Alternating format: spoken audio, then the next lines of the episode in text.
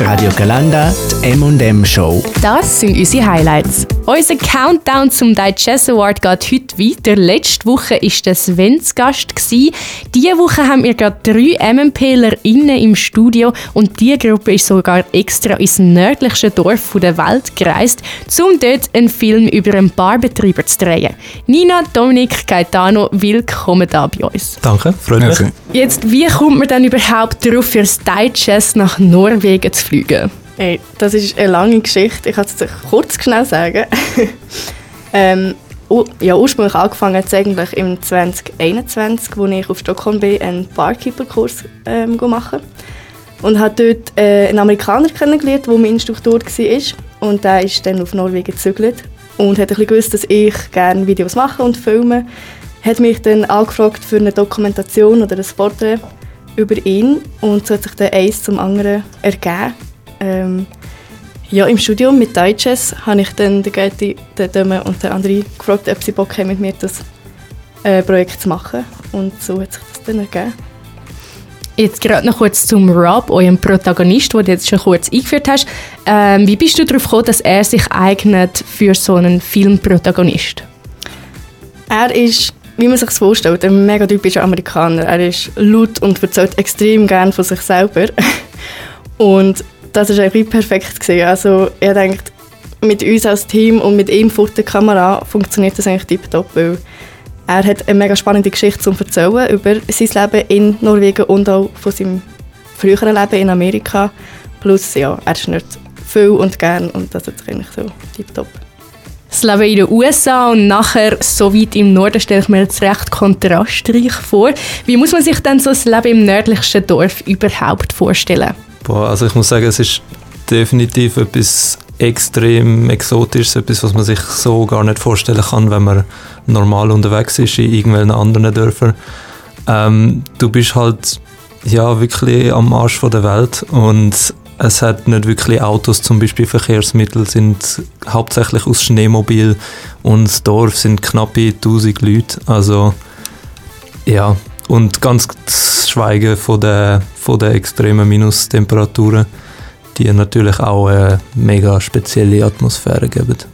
Ja, du hast es jetzt gerade angesprochen, die Kälte. Äh, wie viele Schichten haben ihr müssen anziehen? Mindestens drei, ja. Mindestens drei? Mindestens drei. Das ziehe ich ja schon da an. Wie kommt man dann überhaupt dort an? Wie sind ihr gereist? Ähm, mit dem Flug, ganz einfach. Da hat es eine Landebahn und äh, kannst eigentlich buchen über Skyscanner. ja. Ja, ich kann vielleicht sagen, wir haben äh, auf Norwegen, auf Oslo zuerst müssen dort umsteigen und dann gibt es glaube ich ein, zwei Flüge pro Tag, die nachher auf Spitzbergen fliegen und es ist wirklich der eine ähm, Flugplatz in Longyearbyen, wo wir dann noch waren, von dieser ganzen Inselsgruppe. Und das ist ein recht kleiner Flughafen mit einer Halle, mit einem Gate. Das ist noch recht lustig. Du musst zuerst so rauslaufen aus dem Flug und dann triffst bekommst halt die Kälte zu spüren. Ja, das war recht lustig. Mhm. Ihr habt vorhin schon gesagt, es hat nicht wahnsinnig viele Leute in diesem Dorf. Offensichtlich nehme ich jetzt mal an. Lohnt sich das trotzdem dort einen Barbetrieb zu führen? Hat das überhaupt Kundschaft? Ich würde sagen, definitiv. Also wir sind ja quasi jeden Tag in dieser Bar unterwegs mit dem Rob. Und es hat einfach Stammkunden, die sind jeden Abend dort und es sind es ist gefeiert worden und gute Stimmung eigentlich die ganze Zeit. Und ich denke, es ist einfach allgemein, es liegt so ein bisschen an den Leuten, an der Kundschaft dort, dass die einen recht positiven Vibe mitbringen. Und durch das ist eigentlich die Bar jetzt trotz der wenigen Leute nie leer. Ich würde jetzt auch sagen, es sind nicht allzu viele Touristen, sondern hauptsächlich Einheimische, die dort wirklich einfach unterwegs sind. Ihr seid ja gereist, ihr habt gedrillt und ihr habt auch eine Post-Production machen wie lange haben ihr jetzt eigentlich für das alles zusammengebracht? Das ist doch ein riesiger Aufwand. Noch schwierig zu sagen. Boah, sehr schwer. Also schon am Sponsoren suchen ist recht lang gegangen. Ja, ich sage, die Vorbereitung mhm. ist schon, ähm, hat eine recht grosse Zeit eingenommen, also recht viel Zeit eingenommen. Also ich kann eigentlich sagen, die 120 Digest-Stunden, die haben da mm, mehr als äh, überboten eigentlich schon fast definitiv würde ich sagen, ja. Also eben, ich denke, nur schon durch die Vorbereitung allein sind gut äh, sicher über 30, 40 Stunden, also draufgegangen. Sagen wir mal 30 Stunden sind schon draufgegangen. Das sind mehr, ja. Für, für einfach die ganze Planung. Ähm, von der Reise und dann haben wir noch, nicht, noch gar nicht das Projekt geplant gehabt, also ja, auf jeden Fall. Ja, es ist recht viel so ein bisschen zu beachten gewesen und es ist immer mehr dazugekommen über Sponsorensuche, wann gehen wir, wie gehen wir, was kann man mitnehmen, wie funktioniert das alles, wie viel Zeit haben wir dort zum Drehen, irgendwie Partneranfragen für auf äh, Spitzbergen selber, für Location Scouting, ich meine, es ist alles, es ist auch recht viel spontan und flexibel noch passiert, aber äh, die ganze Vorbereitung ist wirklich schon ein bisschen recht viel Glück dabei gewesen. Also was wir da gerade noch sagen können, also eigentlich kann der Guide das sagen, zum Flug. Ähm, das Ganze ist sehr, sehr spontan entstanden. Ja, genau. Wir sind halt von der Spanischstunde, beziehungsweise wir haben auch Spanisch geschwänzt, ähm, am Donnerstagnachmittag. Und äh, wir haben eben, wir haben den PC aufgemacht und äh, angeschaut, wie viel ein Flug würde theoretisch kosten auf Spitzbergen. Und haben wir gesehen, so, ja, dort haben wir gerade eine Brückwoche und äh, 330 Schutz haben wir, glaube ich, pro Person, hin und zurück. Haben wir müssen fast zugreifen. Äh, und äh, dann habe ich es direkt gebucht. und dann müssen wir eigentlich Projekt fast durchmachen. Ja, also man, man muss ja da merken, zu dem Pu- Zeitpunkt ist noch nicht fix gewesen, dass wir das Projekt machen. Wir haben es einfach uns überlegt gehabt und die Idee ist da gewesen, aber noch nicht viel. Und dann hat er den Flug gebucht und dann ist es so gewesen, jetzt müssen wir. Also sehr spontan und äh, dann etwas sehr Grosses daraus war. Die haben ja gerade auch noch ein Sounddesign selber gemacht. Was äh, gehört sonst alles noch zum Film dazu, außer das Sounddesign? Was muss man sich so darunter vorstellen? Ähm, ja, vor allem halt eben Editieren, Sponsorensuche, das ist recht lang gegangen, beziehungsweise alle Mails verschicken und äh, die halt die Absagen, das war eh Absagen gewesen. Ähm, was ist noch dazu gegangen? Color Grading, ähm, Equipment, äh, schauen, wie man das Equipment auf Spitzbergen bringt, beziehungsweise auch noch ähm, zurückbringen und äh, ob es überhaupt läuft bei minus 20 Grad. Das ist das, was mega erstaunlich war. Und äh, ja, ich glaube, mehr gibt es Ich dazu glaube, nicht. ich glaub, was auch noch recht wichtig ist, ist, dass wir wie keine Zeit hatten zum Location Scouten, weil wir haben ja nur eine Woche gehabt, wir sind dort angekommen und haben müssen an die Locations an und direkt irgendetwas finden, was wir filmen und das hat vor allem die Vorbereitung nicht ganz einfach gemacht, denke ich. Jetzt, sind ja das vierte, äh, das, Well, das Wellbrett. Svalbard. Genau. Gewesen. Ähm, wie sind ihr so als Gruppe zurechtgekommen in dieser Woche? Ich würde sagen, das ist eigentlich tiptop gegangen. Ähm, wir haben uns Super. aufgeteilt. Zwei haben gerade beim Rob daheim auf der Couch können übernachten.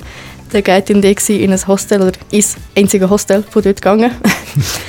ähm, ja, wir haben natürlich ja, die ganze Woche aufeinander oben gehockt und sagen, ich bin recht erstaunt, wie gut dass es gegangen ist. Es war äh, recht dynamisch. Gewesen.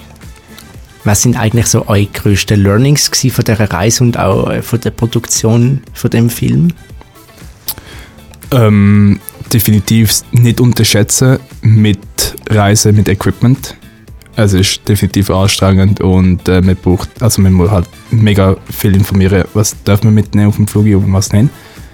Ähm, ja, ich glaube, was ich noch mega gelernt habe, ist Sonnenlicht ausnutzen. Vor allem dort haben wir ja 24 Personen gehabt und äh, da haben wir so wie am 3 am Morgen noch Sonnenuntergang können fotografieren bzw. filmen.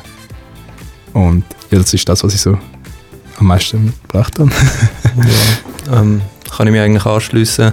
Was ich auch noch sagen muss, ist, dass ich schlussendlich sehr, sehr überrascht bin von unserer Produktivität. Ähm, eben, wir haben nur eine Woche gehabt und haben gewusst, es wird schwierig, aber wir sind dann trotzdem, auch weil wir so gut harmoniert haben zusammen, sehr, sehr gut klargekommen und haben schlussendlich ein äh, Projekt angebracht, auf das wir alle sehr stolz sind, glaube ich. Mhm. Ja, und ich würde sagen, die Aufgabenaufteilung ähm, unter uns hat eigentlich so auch funktioniert. Und ja, vielleicht noch ein persönliches Learning von mir. Ich habe das erste Mal so ein Projekt ein geleitet und ein bisschen Regie geführt. Und da habe ich sicher extrem viel mitnehmen, einfach in der ganzen Planung und Umsetzung. Ja, und der Aufwand der hat sich ja auch gelohnt. Die sind ja zur Oberstube auf der Digest-Webseite, also bei den Besten nominiert. Äh, wie fühlt sich das für euch an? Das ist nice. ist schon nice, ja. Es ist schön, zu sehen, ein bisschen belohnt zu werden oder ein bisschen Anerkennung zu bekommen für, für den Aufwand, den man betrieben hat. Jetzt, wenn wir noch ein bisschen in die ähm, Zukunft schauen, da noch mehr so Projekte geplant? Schon wieder einen Flug spontan gebucht oder wie sieht es aus? Ähm, also jetzt das Jahr sind wir gerade, also wir sind schon in unseren Gruppen so ein bisschen unterwegs, aber auch noch Trend bei anderen Deutschen ein bisschen dabei. Also jetzt gerade haben wir in dieser äh, Vierergruppe nichts geplant, aber ich kann mir schon gut vorstellen, dass es in den nächsten paar Semestern mal nochmal irgendwie so etwas in die Art vielleicht gibt. Mhm. Ja, ich denke, same. vielleicht nicht so groß, es ist schon recht einzigartig das Projekt, aber etwas, etwas Nächstes wäre sicher cool, ja. Danke vielmals, dass ihr vorbeigekommen sind und äh, weiterhin alles Gute bei Jazz und dem Studium. Merci vielmals. Danke vielmals. Die M&M Show. Die 2M für euren Feierabend mit der Melina Eschbach und dem Marc Hannemann. Radio Galanda. Hanima, der Faktenmann. Fakten, die du ganz sicher noch nicht kennt hast. Am 13. Oktober ist der Welttag vom Gesehen und den feiern wir jetzt mit einer grossen Portion Augenfakten. Also das Organ, wo ganz wichtig ist und ganz leicht ist. Nur gerade 7,5 Gramm ist so ein Auge schwer. Zum Vergleich, das ist etwa so schwer wie ein Zweifränkler. Das ist wirklich nicht viel, aber vielleicht ja auch besser für uns, die das Gewicht ja die ganze Zeit umtragen müssen. Jetzt habe ich dich gerade gesehen blinzeln. Ja, da ist auch sehr beeindruckend bei unseren Augen. Nichts können wir schneller als blinzeln. Etwa 17 Mal machen wir das pro Minute. Und jetzt festheben, ganze 5 Millionen Mal pro Jahr. Eine Wahnsinnszahl. Ja, wahnsinnig indeed. Aber wieso wird es denn eigentlich nicht die ganze Zeit dunkel, wenn wir ja immer blinzeln? Ja, da ist es so, weil das Blinzeln geht schneller, als dass man es wahrnehmen können. Meistens auf alle Fälle. Gesundheit! Danke. Nüsse und Augen offen haben, das ist ja auch so eine Sache für sich, nämlich nicht möglich. Auch wenn man probiert und probiert, die Augen die gehen zu und das hat auch seinen Grund. Wenn man nüsset, dann ziehen sich alle Gesichtsmuskulaturen zusammen, also auch die Augen. Damit schützen wir uns dann beim Nüssen auch selber vor Fremdkörper und Keim. Hey, ich bin immer wieder erstaunt, wie aktiv mein Körper ist. Also eigentlich fast aktiver unbeabsichtigt, als wenn ich so ein Workout mache. Ähm, Marc, wir haben ja jetzt beide blaue Augen. Ähm, ist das etwas Spezielles oder voll normal? Alle Leute, die jetzt braune Augen haben, bitte einmal geschwind die Ohren zuheben. Diese Augenfarbe ist nämlich ziemlich unspektakulär. Etwa 90% von allen Menschen auf der Welt haben braune Augen. Wir mit den blauen Augen sind also seltener und gleich nicht am seltensten. Knapp jede und jede Zehnte, 8% sind es ganz genau auf der Welt, haben blaue Augen und gerade mal 2% haben grüne Augen. M&M Show mit der Melina Eschbach und dem Marc Hannemann gibt es immer am Donnerstagabend von 5 bis 7 auf radiogalanda.ch. Die Highlights aus der Show gibt es zum Nachlesen als Podcast auf Spotify und Apple Podcasts. Wir freuen uns, wenn ihr auch nächstes Mal wieder einschaltet. Der Beat von Chur. Radio Galanda.